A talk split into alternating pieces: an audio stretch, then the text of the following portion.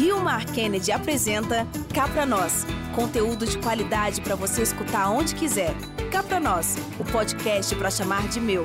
Oi, gente, tudo bem? Estou aqui nervosa. Mentira, um pouco. Vamos aqui começar então a gravação do podcast Cá Pra Nós, realizando um sonho de ficar aqui ao lado de mulheres maravilhosas. Ai, eu, sou, eu que estou realizando. eu que estou realizando um eu sonho. eu, eu passei, passei duas horas para escolher minha roupa. Se a minha mãe souber que eu estou realizando o sonho de perto da Ariane, que ela ouvia todo dia. Camila, ela, tu, tu, tu, tu não tem 30 anos, tu não tem nem 30 anos ainda, tu já está realizando grandes sonhos. Grandes. É. eu sou a Ariane Cajazeiras, fui convidada e agradeço bastante é, a mediar esse podcast especial aí de Dia da Mulher. A gente vai falar sobre empoderamento feminino. Estamos aqui com podcasters muito mais experientes do que eu, embora não mais ah, velhas, imagina. né? É, a Lívia Lopes e a G Gomes, do Aos 30 Podcasts. Isso, Olá. conversas e trocas de experiências. Bem sinceras. Sobre as dores. E os prazeres. Dessa fase. Desgraçadamente. Maravilhosa. Maravilhosa mesmo. certo pela Saiu primeira vez. Ensaiaram bastante. Foi só a gente sair do nosso ambiente, Jeane, que deu certo. E alguém que não está aos 30. Ainda estou um pouco longe dos 30. Está um mas pouco tá longe dos 30. Mas está indo e voltando. indo e voltando. Camila Freitas. Oi, amados. Boa noite. Olá, amados. Mulher, eu já ia te corrigir, porque eu estava esperando esse olá, amados. Esse olá, olá né? É. Tinha que ter o olá, amados. É o olá, amados. Então, gente, e também é, digo para vocês que estão aqui, a gente está gravando aqui é, com a plateia. É, meninas, Oi. Eu, eu queria que a gente se apresentasse um pouco, né? Falasse um pouquinho cada uma uhum. sobre nós. Mas aí é, a ideia que eu tive foi, já que a gente vai falar sobre empoderamento, por que que vocês acham que vocês foram convidadas uhum. para falar aqui discutir esse assunto aqui nesse podcast. Quem começa? Lívia. Tá, vou começar. Por que, que a gente acha que foi convidada? É, para falar desse assunto. Primeiro porque somos, somos mulheres, né? Hoje, aqui no, no Ceará, eu percebo que já tem um movimento maior de mulheres usando a voz né, para informar, para se divertir, né, para falar sobre algo. Então, eu fico muito feliz que eu acho que vocês não tiveram dificuldades em encontrar três mulheres que fazem podcast aqui em Fortaleza, né? E eu acho que a gente, eu tenho um, um, uma certa dificuldade, estava falando com a Jeane, com o termo empoderamento feminino, porque eu acredito que às vezes ele pode, para mim é uma coisa que pode mais afastar do que agregar, né? E pelo menos assim no aos 30 e também na, na vida, a gente sempre tenta falar de maneira que aproxime, né? E eu acredito que a gente foi escolhido porque somos mulheres e estamos aí produzindo conteúdo, falando sobre as coisas que a gente acredita, né? No Austria a gente fala sobre as nossas vivências, então é um podcast mais íntimo, então às vezes para a gente também é difícil ter que abrir, né? Ter que rasgar assim. Eu gosto de falar que a gente meio que rasga o nosso coração para que as pessoas se identifiquem. Mas o resultado é muito positivo, então vale muito a pena. Então eu fico feliz como mulher de poder produzir conteúdo com outra mulher incrível que é a Jeane e fico muito honrada de poder conhecer mulheres como a Camila, né? Que também faz podcast, que também usa a voz dela para divertir, para informar. Então, fico muito, fico muito honrada e feliz. E você, G? Por que, que eu fui chamada, né? É, porque você acha que foi chamada? é, mas é muito isso no, no que a Lívia disse. É, eu acho que a gente, enquanto mulher produzindo conteúdo, a gente consegue se aproximar mais dessa conversa que não é só uma coisa de ah, somos mulheres e estamos conversando sobre coisas de mulheres. Não, a gente está conversando sobre coisa que qualquer pessoa pode conversar, mas com uma perspectiva feminina. Né? Quando a gente fala de saúde mental no podcast, a gente trata assim, tem, tra, trazemos é, outras vozes, trazemos homens para falar com a gente, trazemos qualquer outro tipo de público, mas é, somos mulheres falando de problemas de saúde mental para mulheres também, né? como mulheres. E aí a gente sempre é, tenta, nas nossas conversas no dia a dia, deixar um pouquinho mais isso de como é uma perspectiva feminina, de tudo. Uma perspectiva de feminina com relação à mobilidade urbana. Uma perspectiva feminina sobre grana, sobre é, política. Né? Porque tudo, quando você se coloca no lugar de uma mulher, é tudo muito diferente. Não é, não é só uma questão de, ah, é o, é o pensamento da Giane. Não, é o pensamento da Giane enquanto uma mulher. Né, enquanto ela, as coisas que ela passa sendo mulher. Então, eu acho que, que é importante também mulheres estarem produzindo conteúdo, e a gente está falando sobre isso por conta disso, de que ainda, ainda é muito. Ainda é um lugar de fala muito masculino o podcast. Sabe? Um podcast que, quando você vai ver, você vai fazer um levantamento, ainda temos pouquíssimas mulheres fazendo podcast, produzindo podcast e editando podcast porque ainda tem essa questão também da edição. A gente pensa que não, mas a edição é uma coisa muito importante do podcast que às vezes pode mudar todo um, um discurso. Estava pensando isso quando estava pensando, né, o que a gente ia conversar sobre nesse bate-papo. E eu sou uma consumidora de podcast, não produzo, mas sou uma consumidora, e eu sempre penso nisso. Sim. que a gente, os podcasts que eu ouço, né, às vezes tem uma cota de participante isso, feminina. A cota da uhum, participação né? feminina, né? é engraçado, né? Isso. É uma cota, então tem às vezes a pessoa é 2020, praticamente um né? acessório. Né? E outra, em 2020. é uma cota, às vezes de um assunto que, ah, não, é, seria interessante ter uma mulher aqui ou então um assunto que é, é, exclusivamente feminino, que aí vamos chamar uma mulher para participar. Exatamente. E, e, às vezes, mas assim, principalmente nesses podcasts que tem uma temática mais nerd, que tem uma temática, né, de humor também, é, o Indy voltando até vai um pouquinho na contramão, né, Camila? Isso. É, respondendo a tua pergunta, eu acho que eu fui convidada por ser mulher e, claro. Claro. e também Não. porque é, eu acho ainda muito incipiente a participação feminina é, no humor ainda embora eu, eu tenha muitas questões com isso, assim, ah, eu estou fazendo humor e tal, eu faço isso de forma responsável, eu não estou fazendo de forma responsável, não sei, sempre, sempre me questionei muito por isso, mas eu acho que a gente ainda participa muito pouco, né? Os homens sempre dão a palavra final, você vê, assim, eu nunca tive pretensão de trabalhar fazendo humor, de, sei lá, trabalhar exclusivamente com podcast, não é pretensão minha, mas é interessante é, é, ver o humor pela perspectiva feminina também, né? O que é que, que é engraçado, o que, que não é engraçado, como eu percebo essa, essa coisa e como a minha percepção, de repente, se coloca de uma forma humorística para os ouvintes. Como, por exemplo, ah, no primeiro Indo e Voltando, lá em fevereiro do ano passado, a gente falou de carnaval, Tinder e balada de rico. E aí a gente falava de, por exemplo, no Tinder sempre tem lá um monte de homem com foto fardado e com uma pistola. Isso é, é meio ameaçador para uma mulher, né? De repente eu compartilhei ali uma, uma percepção minha, mas que outras pessoas se identificaram e tudo mais. Eu nunca achei muito engraçado isso, mas de repente, olha, tá lá o cara com com a arma, eu não acho tão interessante assim. E aí outros ouvintes já vieram procurar a gente depois para dizer, ah, eu tinha foto, eu sou policial, eu tinha foto fardado e armado e eu tirei. E depois que eu tirei, eu tive um bom Aí amado. no Tinder. Amado. Por favor, né? Gente, é, a gente, a, a Lívia falou sobre a palavra empoderamento, né? Sim. Que é às vezes um pouco ameaçadora. E eu acho que também às vezes é um pouco clichê, né? Isso. Sim, vocês, vocês costumam usar essa palavra geralmente quando estão se não. referindo a si mesmas ou a pessoas eu que vocês. Eu gosto muito de, de, falar assim, ah, uma mulher. Ah, eu, eu sou vejo, empoderada, é, né? de tal e é também a ligação, é. né? A mulher empoderada é uma mulher que às vezes, ou, ou, falaram essa semana, ah, mas tu paga teu próprio apartamento, tu é empoderada. Eu, ah, eu, eu, sou empoderado ou eu fui lá louca e, e comecei a pagar um apartamento? Isso. Eu, eu, uhum. Falam para um homem que ele é, é empoderado porque ele paga o apartamento. É. é. E, não, por que, que não, a mulher é empoderada mulher por fazer é. coisas comuns, uhum, né? Comuns, exato. Eu acho que perdeu-se muito, claro, essa é uma perspectiva minha, mas que essa coisa do empoderamento, ela se perdeu muito na, na, na questão comercial também, né? Tipo, ah, o que é a mulher empoderada? Isso.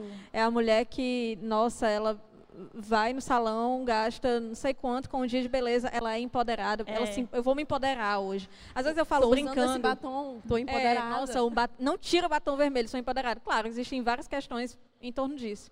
Mas é, essa questão de, ah, fulana de tal gastou tanto no dia de beleza, eu vou me empoderar. Às vezes eu falo isso é. na brincadeira, dizendo assim, olha, hoje eu vou renovar a minha carteirinha de mulher. E aí eu vou no salão, vou fazer minha unha, não sei o que, vou fazer uma hidratação, vou tirar o dia para mim. Mas eu falo isso, claro, brincando. Eu percebo empoderamento de uma forma totalmente diferente é. dessas. Isso. Percebo empoderamento como, sei lá, você está confortável com você mesma, isso. você não dá muita atenção para o que falam de negativo sobre você. Você consegue cortar aquilo que é que é destrutivo na sua vida, identificar e cortar comportamentos destrutivos na sua vida, se afastar. Sei lá, empoderamento para mim é tomar as rédeas da minha vida. Eu gosto, eu sou uma pessoa que gosta muito de controle. Eu não nasci leonina por acaso.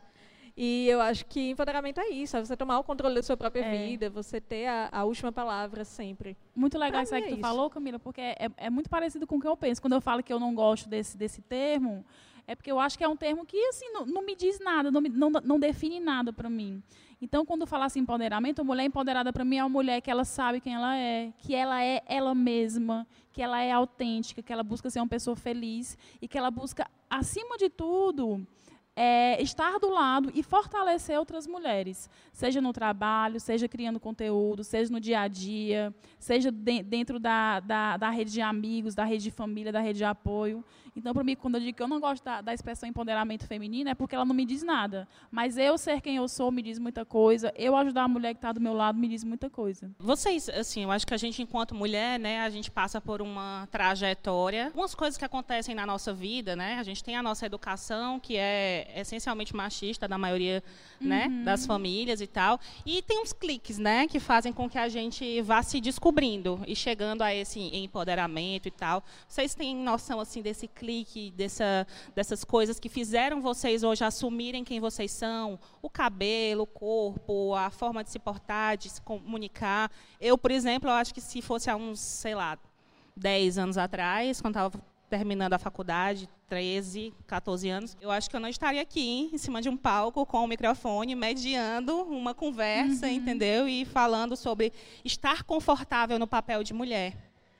Quando foi que vocês se sentiram confortáveis? Ou vocês ainda buscam esse conforto? Confortável ou desconfortável também. Eu acho que às vezes o desconforto ele traz esse clique, sabe? De você. Eu já passei por uma situação que foi muito bizarra. Eu estava num terminal e um cara, ele não parava de, de olhar fixo para mim. E aí, sabe quando você está assim, de, é, aquela pessoa estava olhando fixamente, você. Eu vou perguntar, né, o que está acontecendo. Moça, está tudo bem? Está precisando de alguma coisa? Aí ele, não, não sei o quê. Aí ele continuou olhando muito fixo. Aí eu, ah, então já, é, já, é um, já temos um problema. E aí eu disse assim: olha, eu não estou gostando do jeito que o senhor está olhando para mim. Aí ele já começou com: tá louca? Não pode mais olhar, não sei o quê. Aí já começa pedindo a, a, o acordo de outros homens, né? Você tá louca, olha aí a louca, não pode mais olhar, não sei o quê. Aí os outros, imagina fosse bonita. Aí você pega, né, já diz assim, como é? Aí ele diz assim, tá doida para levar uma surra. Quando ele disse que estava doido para levar uma surra, eu estava com um bastãozinho dentro da bolsa, e eu só fiz liberar meu bastãozinho e dizer, como é? Quem é que vai levar uma surra? Ok, muito durona naquele momento. Mas por dentro, morrendo. Por dentro, morrendo. Né? Toda me tremendo. Aí, Esse bastãozinho já era a sua arma, sua arma branca? era, é, é, um bastãozinho que o meu ex-namorado deu, porque ele ficava, ele ficava justamente com medo, que ele disse assim, jeito, é muito de baixar a cabeça. Sabe, as pessoas mexem contigo na rua e tu baixa a cabeça, tu não liga. Então, nesse dia, eu agi diferente, porque eu me senti segura com o bastão.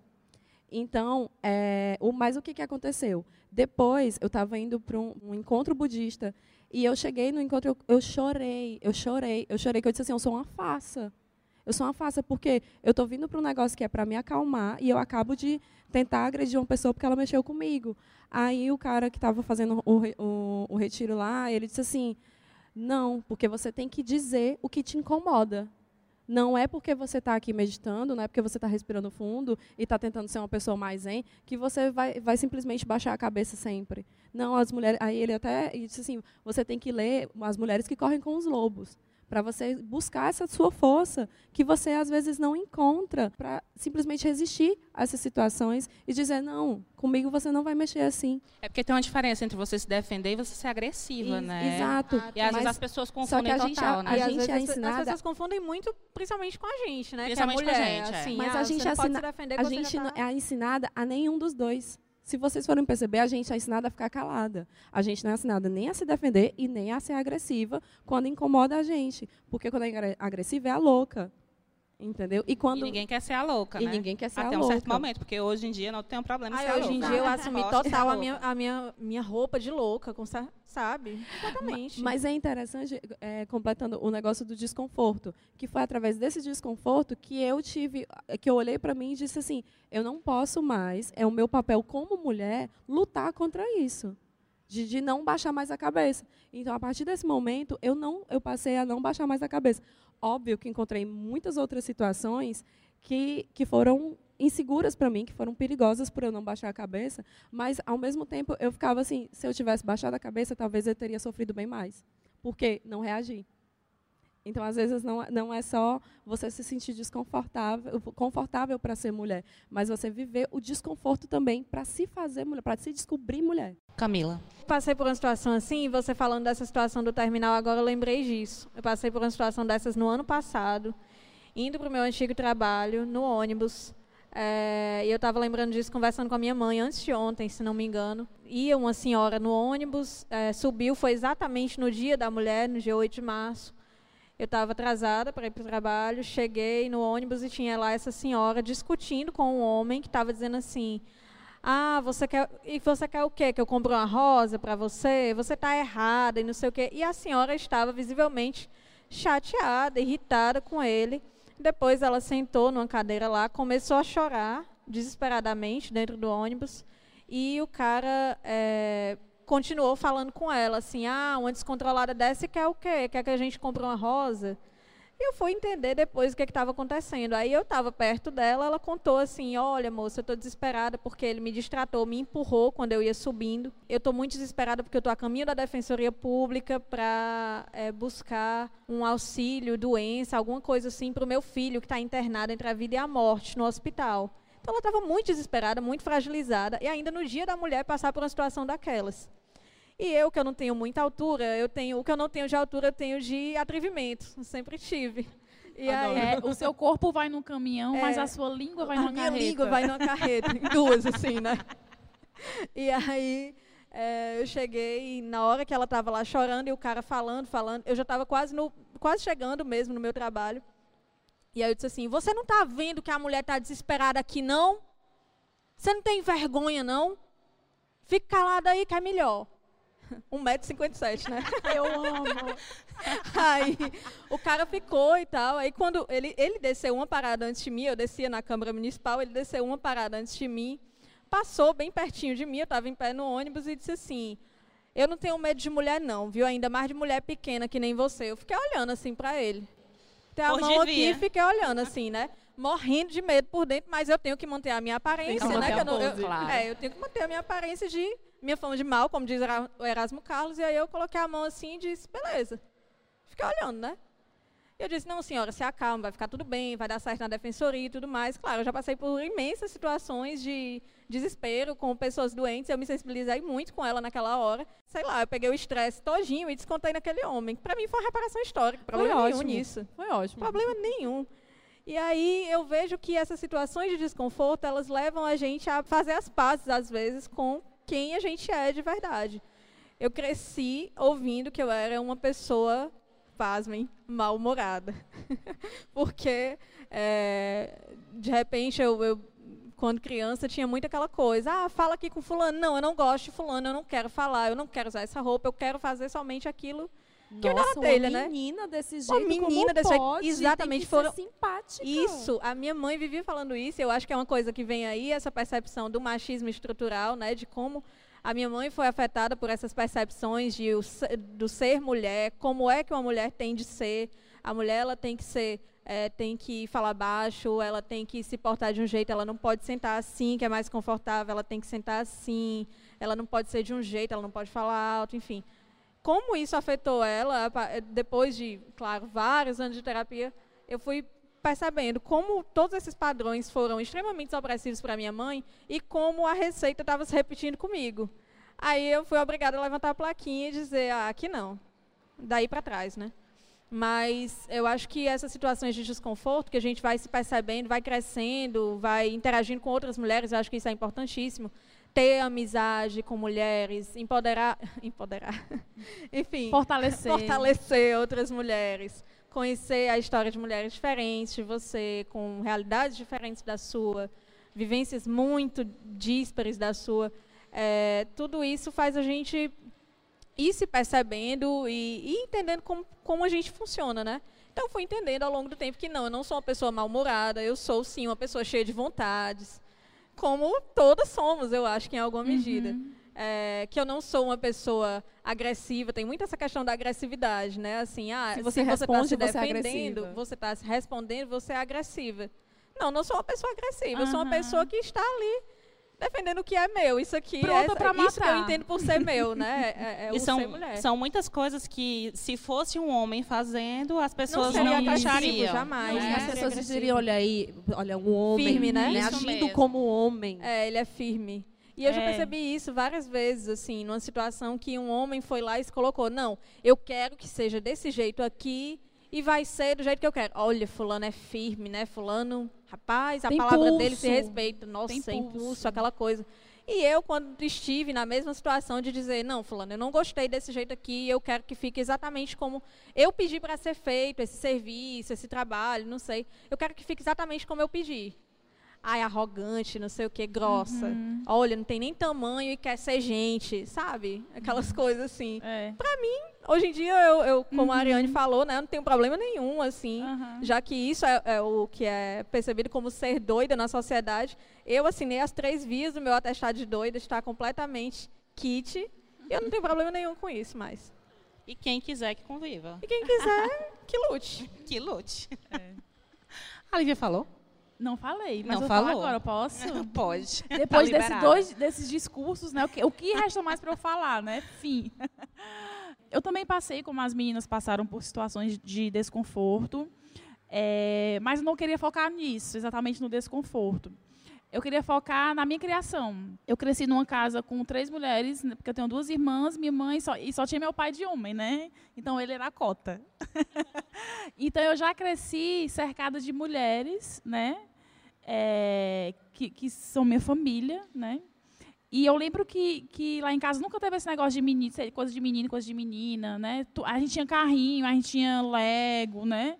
Então, desde criança, eu já tive essa criação de você é menina, então você pode brincar com o que você quiser, você pode ser quem você quiser. E isso foi muito bom para mim. Agora, assim, esse, eu, quando eu falo que eu não consigo te falar qual foi o estalo, porque eu acho que, que a nossa, a, questão da gente ser mulher e sim entender mulher, é uma coisa que é construída e leva tempo e está sempre em construção, né? O que eu posso te dizer é que algumas coisas em mim mudaram muito a partir do momento que eu me aproximei de mulheres, que eu passei a consumir conteúdo de mulheres, né? Que eu passei a ver dores e sofrimentos da, da, de outras mulheres e eu passei a aprender com tudo aquilo. Então, eu acho que eu, que eu tenho, na verdade, eu tenho vários estralinhos todos os dias com algumas situações, com algumas coisas que eu leio, com algumas coisas que eu vejo, com algumas coisas que eu passo, né? Então todo dia eu me vejo como mulher, ou no ambiente de trabalho, ou dentro da minha casa, né? Hoje eu moro só, então tem toda aquela questão de você você mora só em casa, então para mim eu estou todos os dias totalmente vulnerável. Às vezes eu viajo só, então também me sinto vulnerável. Então todos os dias eu, eu tenho esses pequenos estalos, mas eu também tenho pequenos ensinamentos com as mulheres da minha rede de apoio com as mulheres que eu sigo nas redes sociais. Então, todos os dias eu tenho, eu, eu me vejo mulher nas mulheres que eu sigo, nas mulheres que eu convivo. Eu acho que isso para mim é o mais importante. Interessante isso que você falou, Lívia, porque me lembrou também algumas coisas que me fizeram despertar, né?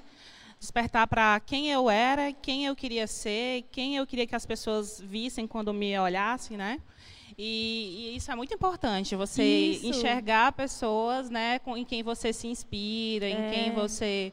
Em que, que, você diz, nossa, essa pessoa é desse jeito e ela pode ser assim, né? E é, e é legal e eu gosto. E que vai para além da, da é. comparação é. e da competitividade, que Exatamente. é muito comum do, das pessoas ficarem enchendo as mulheres, é. né? Para as mulheres serem competitivas. E a gente, a gente tem que reconhecer muito e aplaudir algumas mulheres que foram pioneiras em muitas coisas. As primeiras Verdade. mulheres que aceitaram os cachos, né?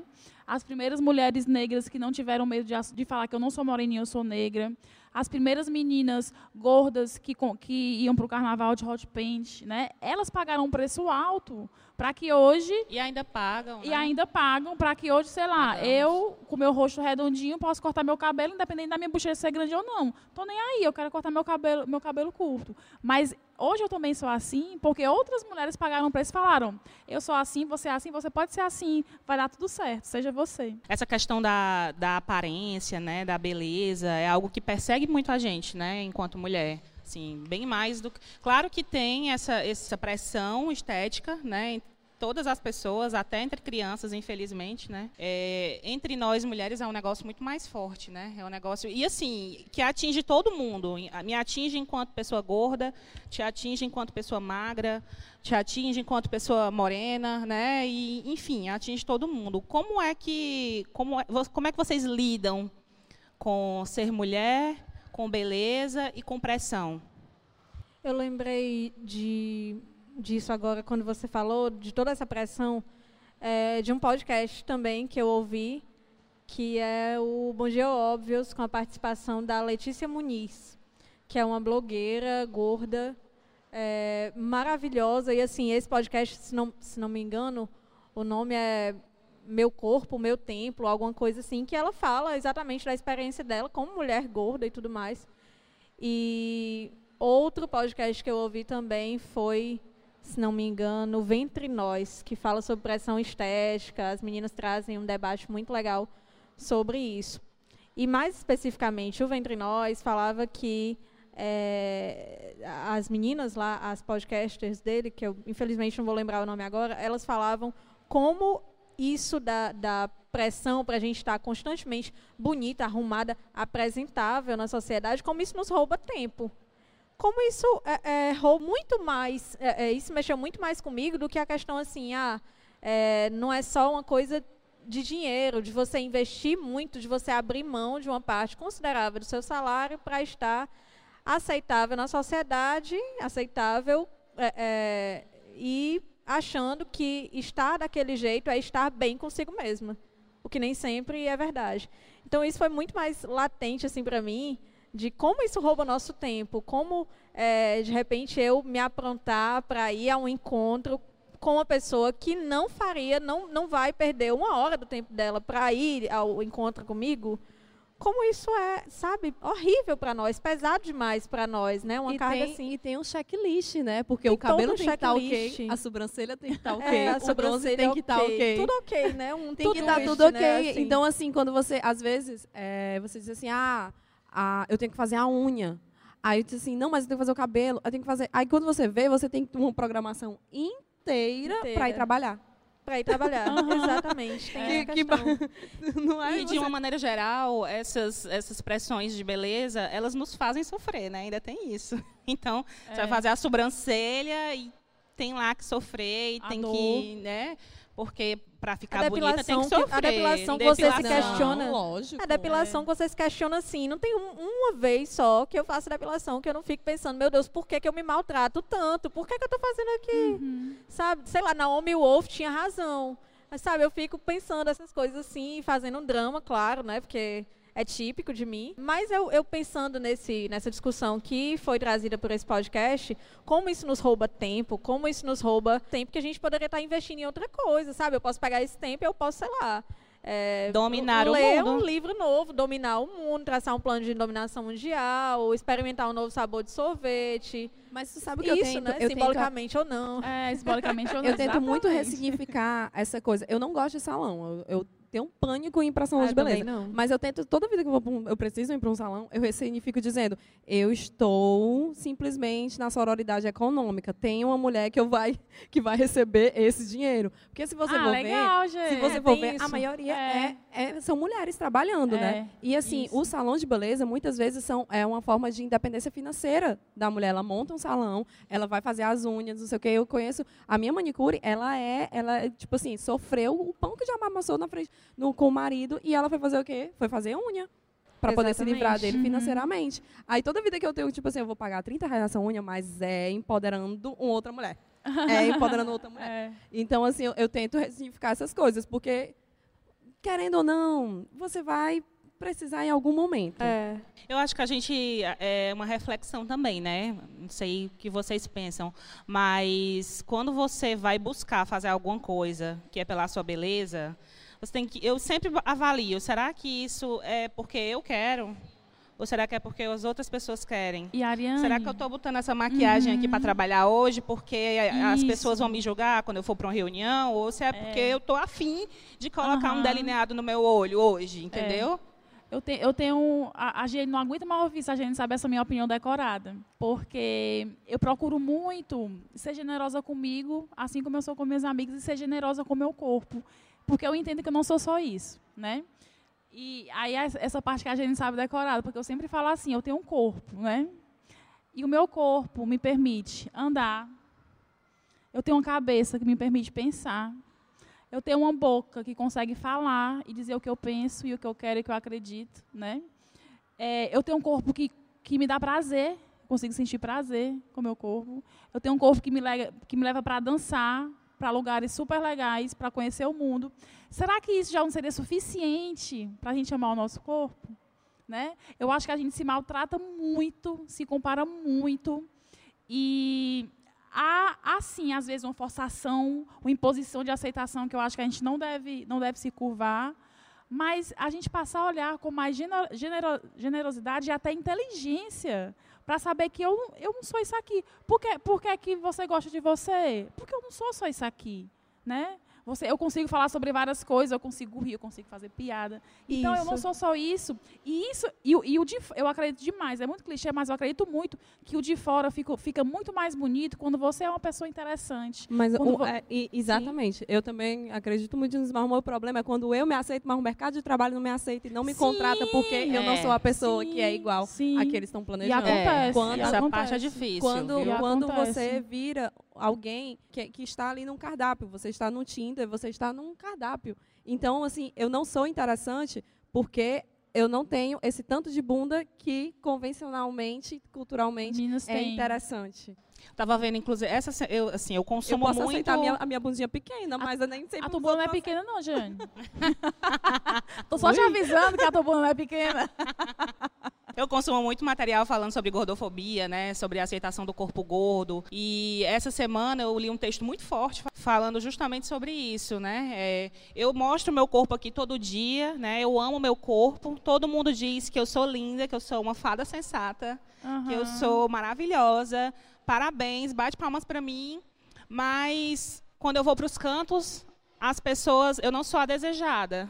As Sim. pessoas não, não me paqueram, né? Eu, eu nunca sou escolhida, né? Eu nunca Sim. sou chamada para nada, né? Por exemplo, eu sou jornalista. Rara- raras foram as vezes que me ofereceram ir para a frente das câmeras, por exemplo, porque eu sempre fui gorda. E ainda Entendeu? tem, ainda tem, teve um outro podcast que agora eu não vou me lembrar, mas eles pagavam e falavam assim, até mesmo os seus quilinhos a mais vão dizer se você é uma pessoa preguiçosa. Exatamente. E aí dizia assim, se você não for uma pessoa preguiçosa, o mercado de trabalho não te quer. não te quer, Porque exatamente. tá Nesse mostrando que- no teu corpo o- o- a pessoa preguiçosa, né, entre muitas aspas, você Isso, deve ser. nesse que eu ouvi também da Letícia, me trouxe uma coisa muito parecida com o que a Lívia falou agora sobre o corpo. Ah, o meu corpo me permite ir a lugares, me permite ter prazer, me permite, é, sabe, fazer coisas extraordinárias. E era exatamente isso que a Letícia falava também. Ela falava, eu, hoje eu não me percebo, ela, claro, sofreu gordofobia durante toda a vida, até mesmo dentro de casa, né, pela própria família. Mas ela disse em determinado momento do podcast que ela não era só aquilo ali, que o que ela mais gostava nela mesma, sem ser um- algum atributo físico, assim, ela gostava porque ela era uma pessoa muito gentil e ela gostava dessa característica. Legal. Sim. E eu achei assim sensacional ela perceber isso, sabe? Tipo, você percebe tantas outras coisas, atributos não físicos, mas ela percebeu exatamente isso. Ah, eu gosto de mim porque eu sou uma pessoa muito gentil, eu sou uma pessoa muito boa para as outras. Sim. Eu achei isso fantástico. Isso. E essa questão de, de se perceber, e realmente vejo assim, você tem lá todo, toda a questão de, da influência que está todo dia aparecendo e tal. Mas você vai saber também que aquilo nem sempre é. Ela está vivendo aquilo o tempo todo, né? Ela não está 100% ok o tempo todo. Claro, a gente tem várias ninguém questões. tá, ninguém tá. Isso É, acontece. É verdade. Inclusive, nós, como mulheres, também a gente passa isso, né, no, no contexto de ser mulher, não só em relação a gente falar do corpo gordo, do corpo magro, do corpo, enfim. vocês falaram de mercado de trabalho, né? Vocês já passaram por alguma situação que é, vocês classificam que foi por conta de ser mulher que aquilo ali aconteceu. Quem nunca, né? Claro que já passaram. Muitas mulher. Eu vou contar essa conta. que essa é boa, essa é boa. Era, eu estava entrando para trabalhar com campanha política. E eu trabalhava numa agência, é, né? As políticas da vida. Aí eu trabalhava numa, trabalhava numa agência e um diretor de arte, na época eu era diretor de arte, ainda tinha um negócio, diretora de arte mulher? Ave Maria, venha trabalhar aqui porque a gente tem um salão de beleza como cliente. Que a gente tem uma loja de roupa feminina como cliente, então tem que ser uma diretora de arte mulher, né? Aí estava na agência e aí a galera tava, a parte da equipe estava com campanha. E o diretor de arte se desentendeu com a galera, com a equipe, e disse assim: não, pega essa menina que acabou de entrar aí, bota ela para fazer a campanha. Aí chegou a, a bichinha né, lá para fazer a campanha.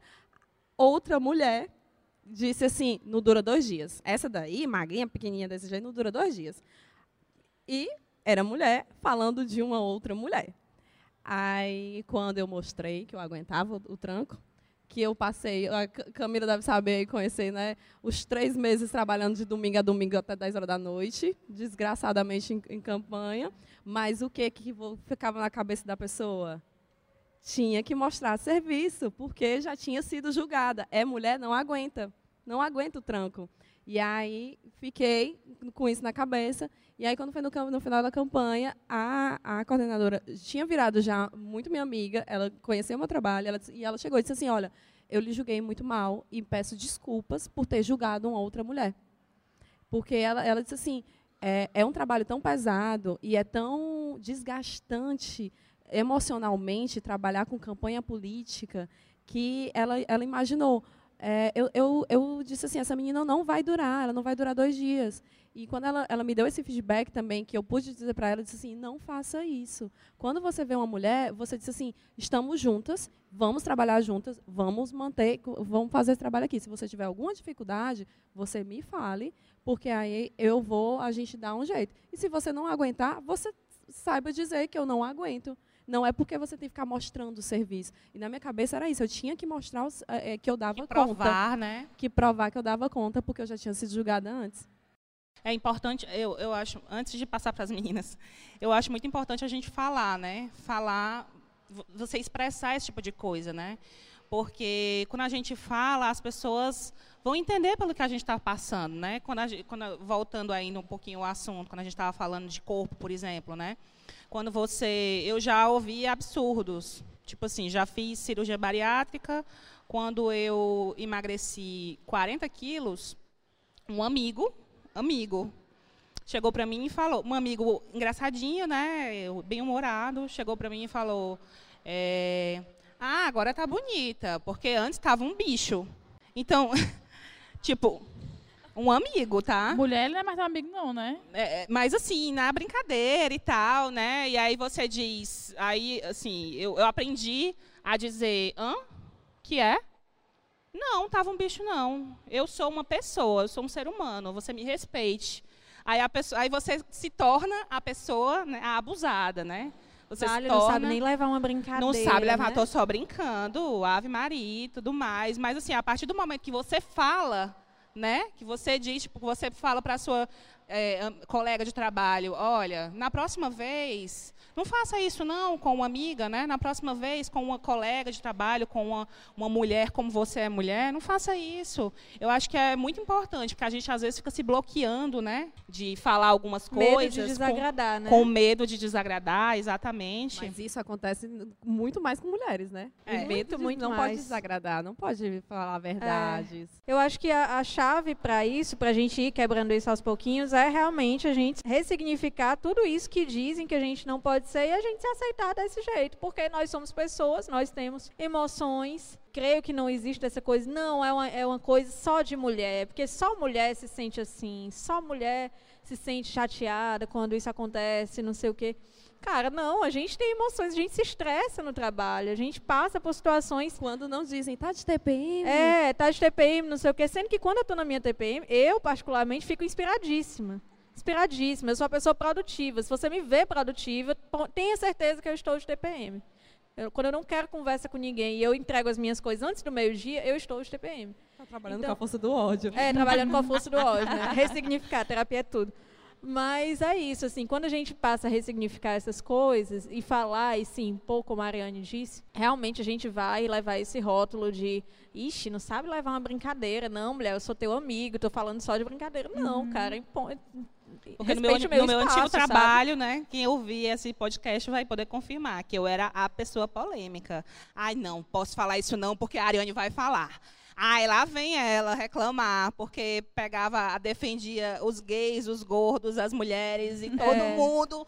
Cheia lá vem de ela, bandeiras. não, não pode falar não, Isso. ela vai falar. Eu tenho o maior orgulho de ser hoje em dia reconhecida como a, a menino, não vou falar isso aqui não, que a, a feminista vai falar. Né? A problematizadora é. vai a falar, né? É, a, a, militante não descansa de jeito nenhum, né? Ela está inteiramente trabalhando ali em tempo integral, né? Mas é isso. Eu, em, em, situações de trabalho, eu já passei por algumas coisas que, é, com o tempo, eu fui vendo que se eu continuar me estressando assim, isso vai me render algum problema de saúde porque, caramba, é muita situação estressante. Mas as principais foram porque é, existe uma coisa quando você é uma mulher jovem é, que trabalha numa área predominantemente masculina, existe uma coisa de você querer se adequar às regras daquele mundo. Uhum. E para você se fazer respeitar é, num meio como, por exemplo, da política, que você está ali rodeado de homens o tempo todo, você tem que falar um pouco mais séria, você tem que usar um salto, né? A pessoa que é muito pequenininha tem que usar um salto, tem que estar tá bem vestida. Gente, tem que estar, não pode ter maquiagem. Salto. Camila, já eu pode odeio entrar salto. de calça no, no, na, na assembleia, pode, na Câmara? Pode, pode. É, não podia, né? Porque eu fiquei sabendo isso, disso. Tinha que andar com saia, eu fiquei sabendo disso. No, no Mas isso até quando? Não, isso foi nos anos 80, antes da Maria Luísa, na verdade. É, antes era da Maria Luísa. era um negócio assim, de muito bizarro. É, nos anos 80 não podia entrar de calça na assembleia, só podia entrar de saia. E aí houve depois uma reforma, eu acho, no, no código, na etiqueta da Assembleia, que você pode entrar de calça hoje em dia. Gente, nos, eu estava pesquisando, nos anos 60, as mulheres casadas só podiam trabalhar quando os maridos deixavam. Nossa. Em 1962 né? foi que mudou. E um pouquinho antes, que se fosse viajar, tinha que ter autorização do marido. Autorização do marido. Do marido. Propriedade do marido, né, gente? Porque, é, propriedade. É assim, é meu pet. Eu digo porque faz pouco. Tudo bem, a Camila é dos anos 90, mas nós somos dos anos 80. Algumas pessoas aqui são dos anos 2000, talvez, né? Mas faz pouco tempo, gente. Anos 60. É, é pouquíssimo tempo para essa mudança, né? Com certeza. Mas trabalhando num meio masculino, você cai, infalivelmente você cai na cilada de se adaptar àquele meio. É. E aí você vai seguir aquele código, tentar seguir aquele código de não, eu vou ter uma atitude mais profissional, mais comedida, eu vou ser sisuda, eu não vou fazer piadas, eu não sei o quê, e eu vou trabalhar com uma roupa muito séria, uma maquiagem muito sóbria, eu vou ter que usar salto. Eu odeio andar de salto, eu odeio. Se eu tiver uma sandália de salto alto, eu tenho muita. Camila, eu tô te imaginando ficando séria, assim, o dia todo. É, séria, né? A pessoa que fala um monte... Tem uma piada. Pensando mil piadas, assim, por séria dentro. e alta, Séria salto. e alta, né? Aí você tem, você faz isso para se fazer respeitar. Quando outros homens, jovens isso. também da sua idade, eles são ouvidos sem ser interrompidos uhum. e eles têm a opinião deles levada em consideração. É. E aí, várias situações que eu passei foram mais ou menos nesse sentido. Ah, você é a filha do vereador? Você é a filha do seu assessorado?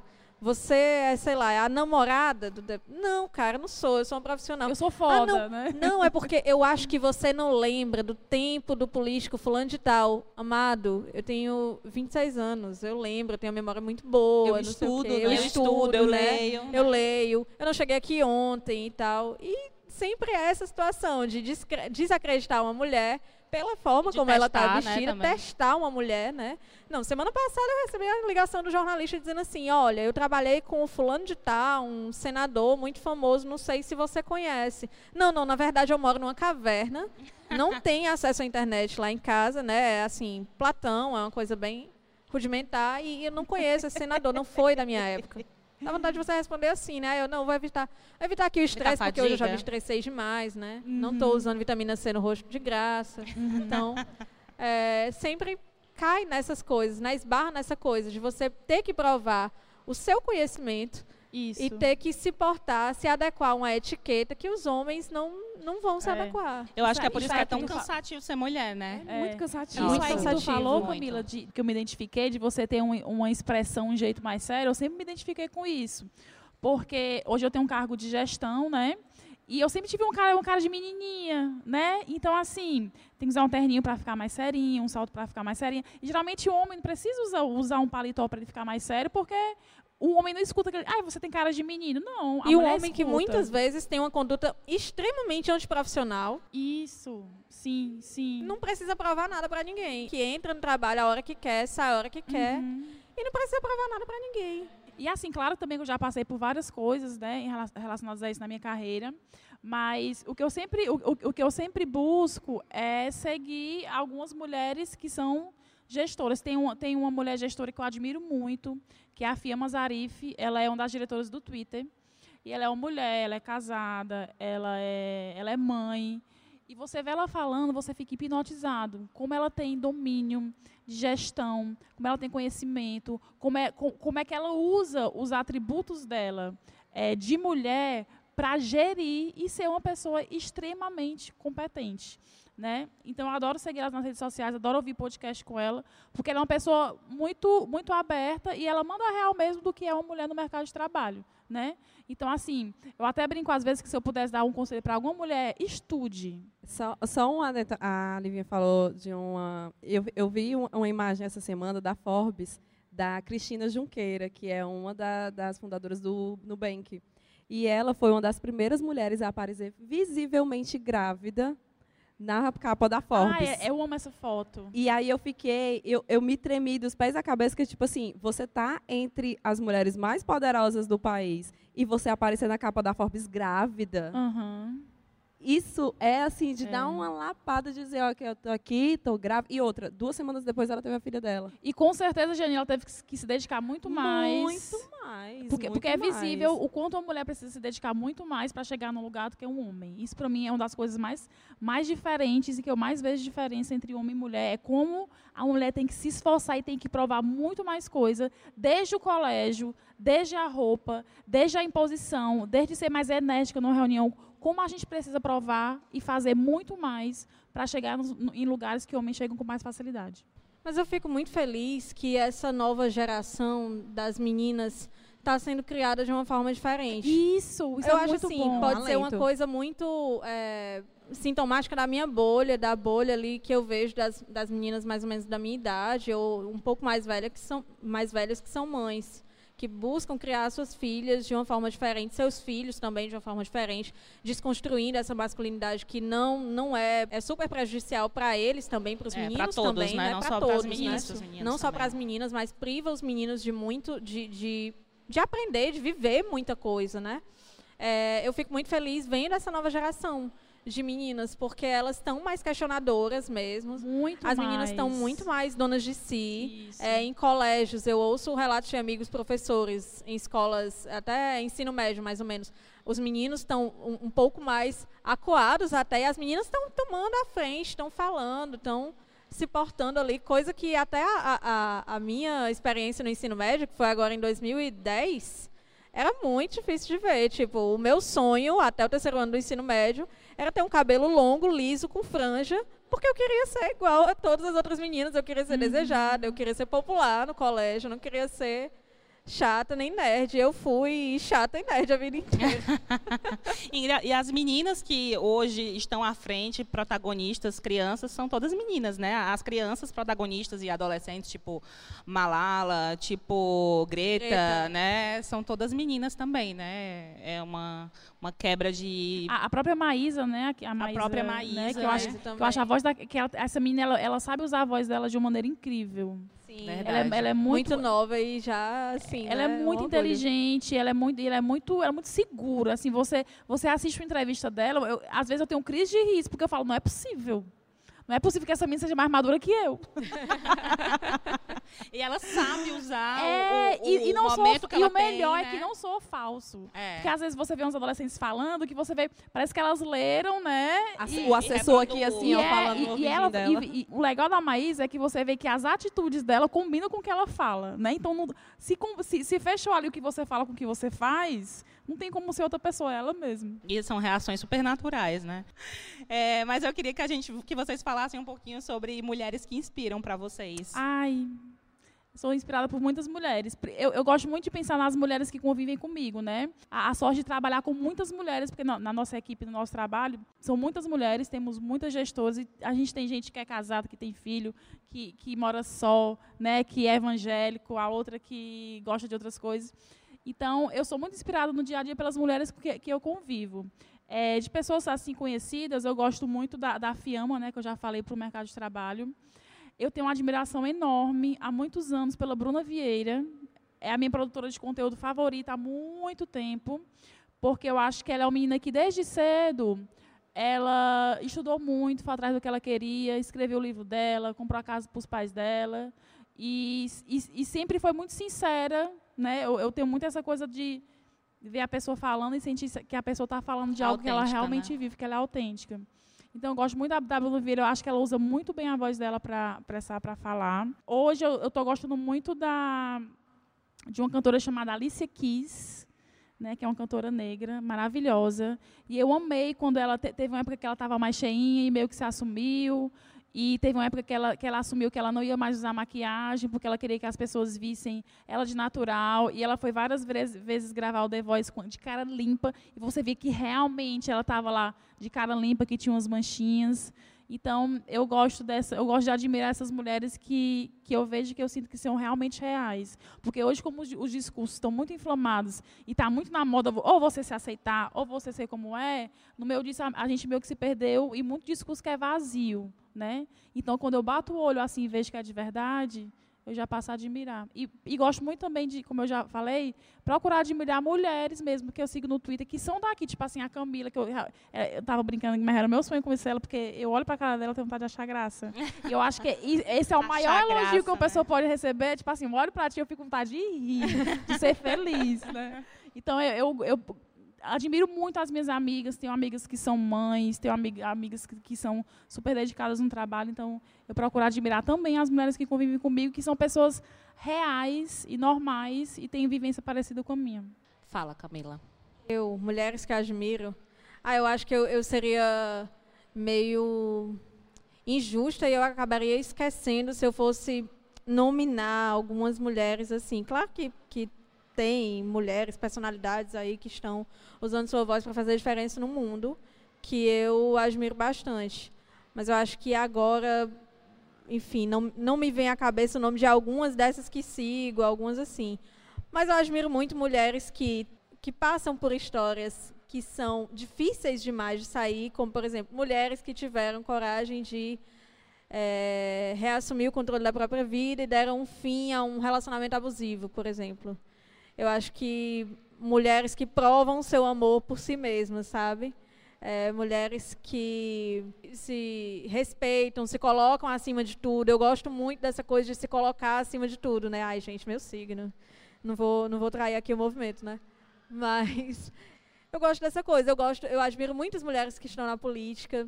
Eu não vou entrar em detalhes porque senão eu vou, eu vou criar uma, uma certa farpa aqui, né? Mas eu gosto muito de, de mulheres que é, emprestam a sua voz e quebram alguns papéis tradicionais, principalmente em áreas que são dominadas por homens, como na política. Uma mulher que, é, é, mulheres que eu vejo ali, convivo de pertinho, que estão lá e estão desafiando. Não, eu sou mulher e eu vou fazer, eu vou para uma festa tal, eu vou dançar, eu não me importo de ser filmada, eu tenho um cargo político e eu vou lá.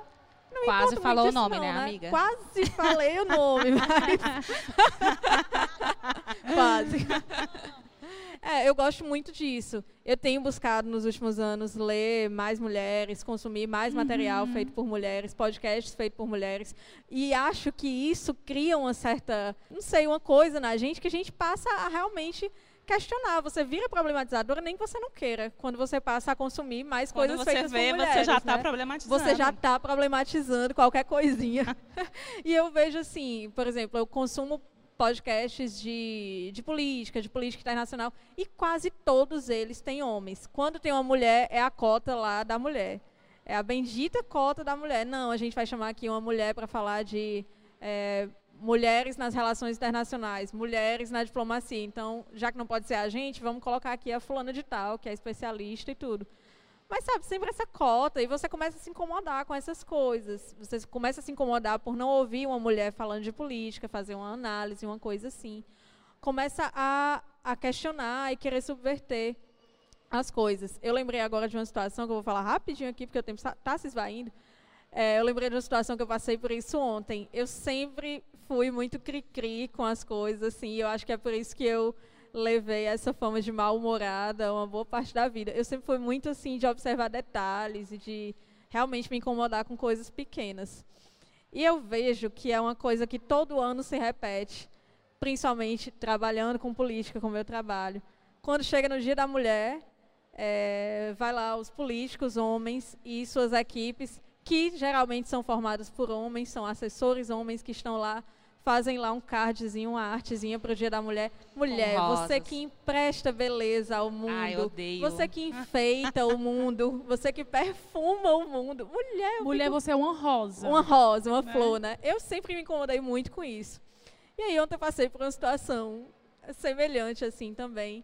No trabalho, fizeram uma proposta e, não, vamos fazer aqui uma arte de Dia da Mulher? Colocaram uma foto linda de uma mulher negra. Adorei a foto, maravilhosa. E aí tinha lá é, mulher, mãe, fiel, amiga, fiel, amiga, companheira. Aí eu, gente, a gente tem. Eu fiquei só pensando comigo, né? Claro que na explicação Estragou lá. A É, na explicação lá eu fiquei assim, não, eu vou colocar isso de outra forma. Mas eu fiquei só pensando comigo, gente. Vamos dar visibilidade para as mulheres infiéis, desunidas, que não são mães, que o não querem ser mulher. mães. O dia da mulher. As mulheres mulher. que não são companheiras, as mulheres que gostam de brigar. As mulheres briguentas, as mulheres. Todas elas votam. Todas, elas votam. Elas podem todas estar em elas lugar, que a gente trabalham. tem que conseguir no final é o voto, né? Então, pela representatividade, vamos subverter essa lógica e colocar aqui a mulher que gosta de puxar a briga, a pau de briga, a desunida vida. Aqui não é mãe. A infiel, aqui a trai. a mulher, a gente tem que falar da mulher que trai. A gente tem que falar da mulher que trai. Vamos incluir, cara. A mulher preguiçosa. Preguiçosa. Eu sou super. Cadê a, a, representatividade da mulher que trai? Eu, gente, vamos, vamos tirar esses termos, assim, que... Né? Vamos tirar esses termos que colocam Bota a mulher... só feliz já, mulher, é, não, pronto, a mulher, tá a mulher que, que exerce um papel, né? Que está sempre em relação a alguém, em relação, numa posição de de ser, servir a alguém, a mulher mãe, fiel, companheira. Não, gente, vamos trocar, vamos colocar assim: independente, determinada, guerreira, forte, né, sei lá, obstinada, autêntica, autêntica, uma coisa assim, a mulher pela mulher, a mulher, as Isso. características da mulher por si mesmas. Menino, na hora, trocaram. Não, Camila, entendi, não sei o que, entendi, vamos trocar aqui. Foi um homem, né, que fez essa Não, arte. foi não, foi não. não. Aí eu peguei e disse assim, gente, perdão, a minha veia feminista falou mais alto. Estamos na Semana da Mulher.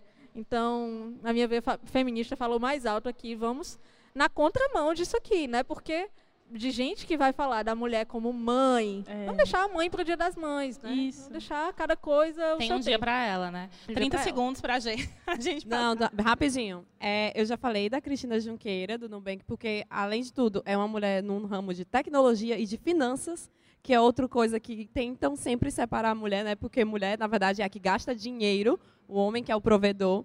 Então eu acho interessante e ela, ela você, você vê todas as, as o posicionamento é sempre ela que fala pelo Nubank, sabe? Eles botam mesmo ela para frente e eu acho muito bacana isso do posicionamento da própria empresa de colocar a uma das sócias de dizer que ela é uma mulher falando de tecnologia e finanças e também que é uma outra coisa que a gente mal fala que são de mulheres idosas né? A gente fala muito pouco de mulheres idosas que são nossas referências. E eu tenho como referência muito grande a Monjan Cohen, porque a história dela, se vocês forem atrás, primeiro, porque ela começou a meditar no presídio ela foi presa por parte de drogas. Quando você pensa assim, era uma mulher e ela tem filhos, e ela fala muito disso, dessa questão da, da, da, família, né? de como é que é uma monge tendo que cuidar de uma família também, que tem uma filha, que tem neto. E ela fala muito aberto da questão de sexo, de corpo, de drogas, de, de vício, sabe? E aí eu acho muito legal também por ser uma idosa. Né? A gente para muito pouco para escutar mulheres idosas. E aí eu acho bacana a gente também ter essa referência de, de outras mulheres que não são aquelas que nos influenciam diretamente por ser né, da roupa, da, da, do, da atitude, do posicionamento, mas também de vivências, né, de outras experiências. Tá, gente, então eu queria é, que vocês dissessem para as pessoas onde é que elas podem encontrar vocês, né? Vendam o peixe de vocês agora. Camila, comece, amada. Ligando 90, pode me encontrar. Não, gente. Me encontre na rua. É, me na encontre rua. ali, Avenida Universidade, Nas 3 de maio. Pode encontrar no Instagram, arroba k.milafs, no Indo e Voltando, que está em todas as plataformas de streaming. E no Twitter, arroba softpowers, underline. Eu acho que tu devia ter trazido a gravação já É. do, do finalzinho do Arroba podcast. softpowers, underline. Adoro. Eu, você pode encontrar a Giane no Twitter como K com meus botões e no Instagram como G Gomes F, J-E Gomes F. No aos 30, mulher. E no Aos 30, me Bicha. lá no Aos 30 também. Aos 30 podcast. Eu sou Lívia Velopes, tanto no Instagram como no Twitter. E também no aos- arroba aos 30 podcast, arroba Lívia Velopes. Twitter também está em todas as plataformas. Sim. Eu acho muito chique quando alguém diz que está em todas as plataformas, Ai, né? tipo assim, É muito tá na mesma chique. plataforma que a Beyoncé. A pessoa ouve a Beyoncé É. e me ouve lá. Inclusive, o Cá Pra Nós está em todas as as plataformas, plataformas também. né? isso aí. Você pode, então, em todas as plataformas, ouvir o Cá Pra Nós. Eu agradeço muito. Eu sou a Ariane Cajazeiras. Eu estou como arroba Ariane Cajazeiras. Não estou em todas as plataformas, infelizmente. Mas estará. Mas estarei, Estará quem sabe. podcast Nesse aqui. podcast estarei, exatamente. obrigada, obrigada, Obrigada a todo a mundo que, que esteve aqui. Obrigada às meninas. Obrigada. Obrigada. Agradeço. Feliz Dia da Mulher e, por favor, sem rosas. Sem rosas, Me dê um feriado, se você... que é melhor. me dê um um feriado que feriado. feriado. Prefiro, só pra Me gente. dê um feriado e o domingo, café né? da manhã no, no hotel bem caro. Pronto. Eu acho que Feliz Dia da Mulher não tá com nada. O que tá com Não. tudo é transferência na conta bancária. Fica a dica. Fica a dica. Até a próxima, gente. Obrigada. Cá pra nós, o podcast para chamar de meu.